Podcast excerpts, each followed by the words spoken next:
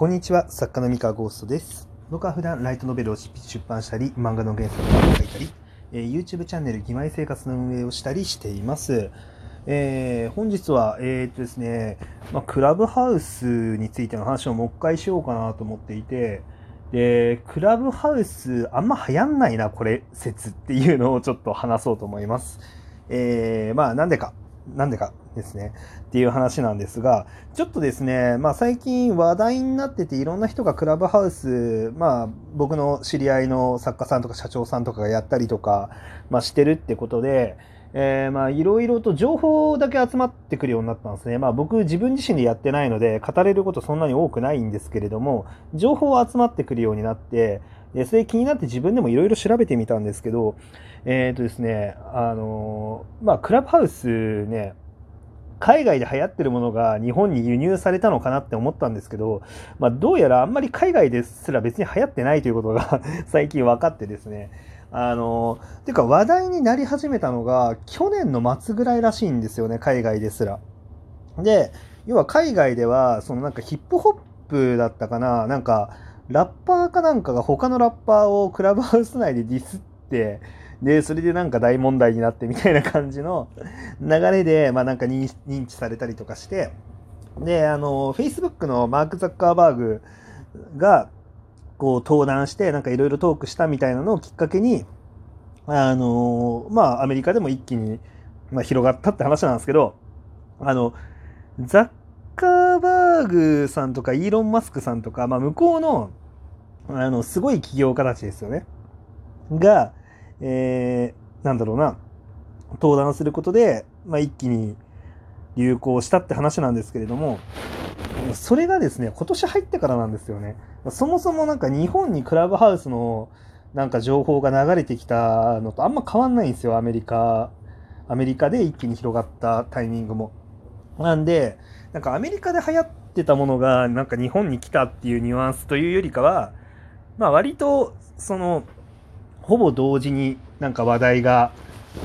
わっと、まあ、広まったって感じだなっていう気がします。で、えーっとまあ、特にあの、まあ、ベンチャーキャピタルとか、まあ、向こうのなんだろうな投資家の界隈っていうんですかねそのシリコンバレーとかのあの辺りで主に流行ってで日本でもその芸能人とかその投資家とか起業家とかあのそういう界隈で流行ってるっていう色が強いんですね。で、まあ、これを聞いて、なんだろうな、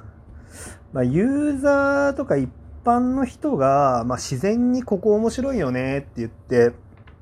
あの、求められて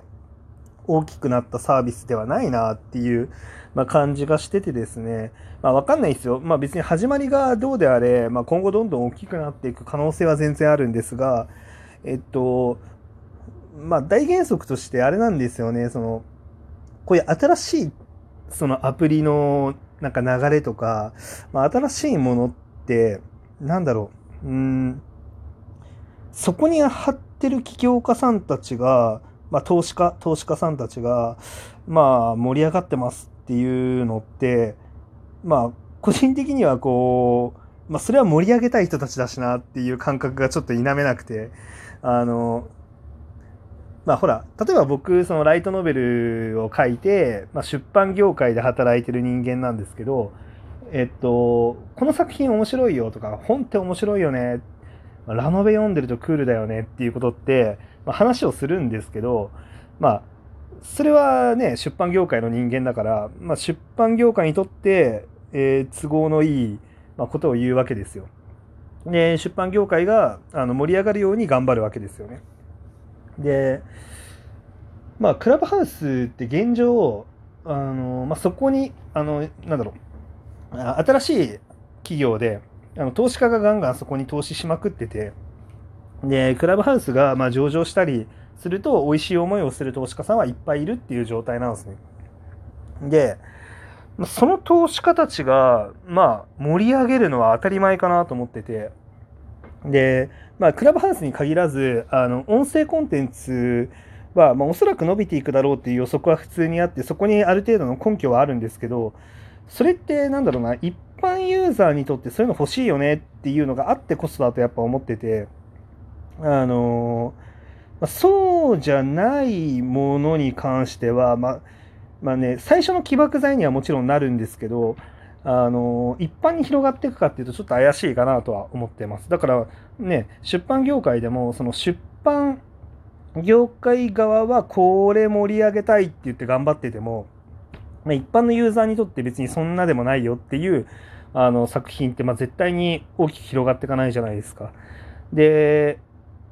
でも逆にまあ出版社が盛り上げたいって言ってて本当に一般のユーザーにもちゃんと広がっていくものだったらまあ、しっかりあの出版業界の外側の人にも届いてあのどんどん作品が伸びていくんですけど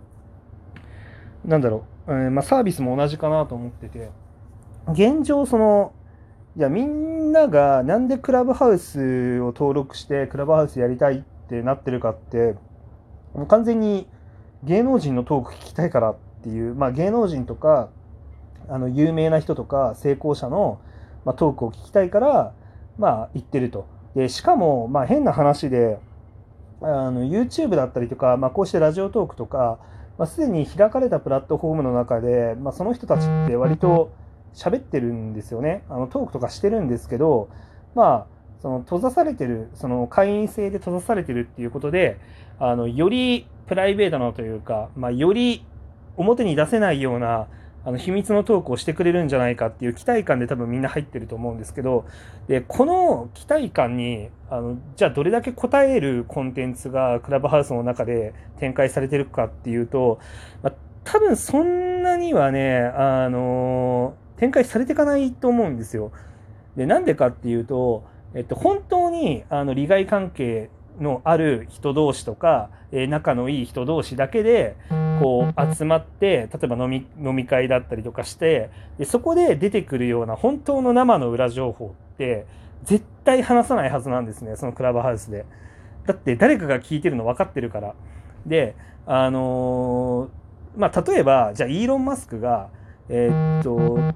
次に掲げようとしてるビジョンのために何だろうえー、っとこういうまあ、ビジネスを展開してますとか、まあ、こういうあの10年後の計画立ててますみたいなことってじゃあクラブハウスでイーロン・マスクが話すかって言ったら絶対話さないんですよ。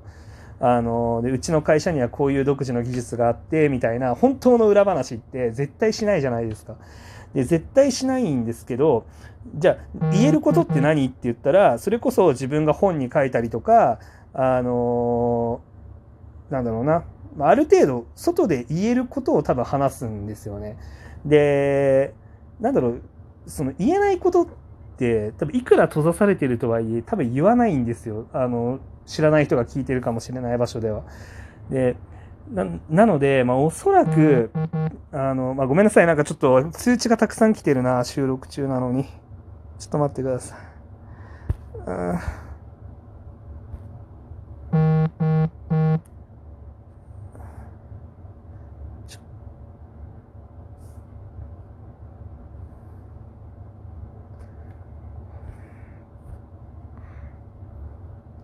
あ、すいません。ちょっと今、通知を切ってきました。まあ、めっちゃ通知が たくさん入っちゃって。はい。そうですね。あの、収録する前にしっかり LINE を切っておけという話ですね。えっ、ー、と、はい。えっ、ー、と、ごめんなさい。何の話だったかな？はい。あ、そうそう。表向きにできない話は、まあ、多分しないんですよね。で、まあ、そうなってくると、まあ、何が起こるかっていうと、まあ、その人たちが YouTube で発信してたりとか、えー、音声メディアで発信してるような内容と、そこまで大差ない情報までしか多分出てこないですよ。でそうなったら、何が起こるかっていうと、まあ、わざわざあのクラブハウスでに入って、まあ、やってみたけど、あれ、あんま変わんなくないってなって、ちょっと満足度は時間が経つにつれてどんどん減ってくだろうなと。うん。じゃあ、一方で、じゃあそのえっ、ー、と、まあ、芸能人とか、その、投資家の人たちとかが、まあ、そうやってやってますけど、まあ、彼らって、あの、新しいものにとりあえず飛びついて、そこで一定の影響力を手に入れて、えー、次のビジネスにつながるかもしれないっていう期待感で、まあ、やってるんで、まあ、やっていくうちに、まあ、ビジネスにつながるなって思って何かしら始める人ももちろんいるだろうけれども、まあ一部どんどん飽きていくというか、うん、なんか思ったより大して繋がんないなってなってやめていく人もたくさんいると思うんですね。で、そうなってた時にやっぱりどんどんそれを期待して入っていった人たちは、まあ抜けていくと思うんですね。まあ多分そんなに、そうですね、長、長す、長いはしないと思っていて、で、じゃあ一方で一般の人が、えー、じゃあそのトークの番組を作って、あの、クラブハウスでやるかって言ったら、えっとですね、検索機能とか、その、なんだろうな、あの、つながる機能っていう、その拡散機能っていうのがすごく少ないサービスらしいので、クラブハウスっていうのは。えー、そうなってくると、その素人さんが初めて見つけられるっていうことは、かなり、あんまりないんじゃないかな、現状っていう。まあ、すごいレコメンドシステムが、あの、後から搭載されたりとかしたら、まあわかんないですけど、今現状、その、一般の何もない素人さんがいきなりなんか話して人気になるみたいな、その取っかかりはないはずなんですよね。で、そうなってくると、まあ、その、クラブハウス初の、えー、人気者みたいなのがいきなり生まれてくるっていうのも今のところは考えにくくて、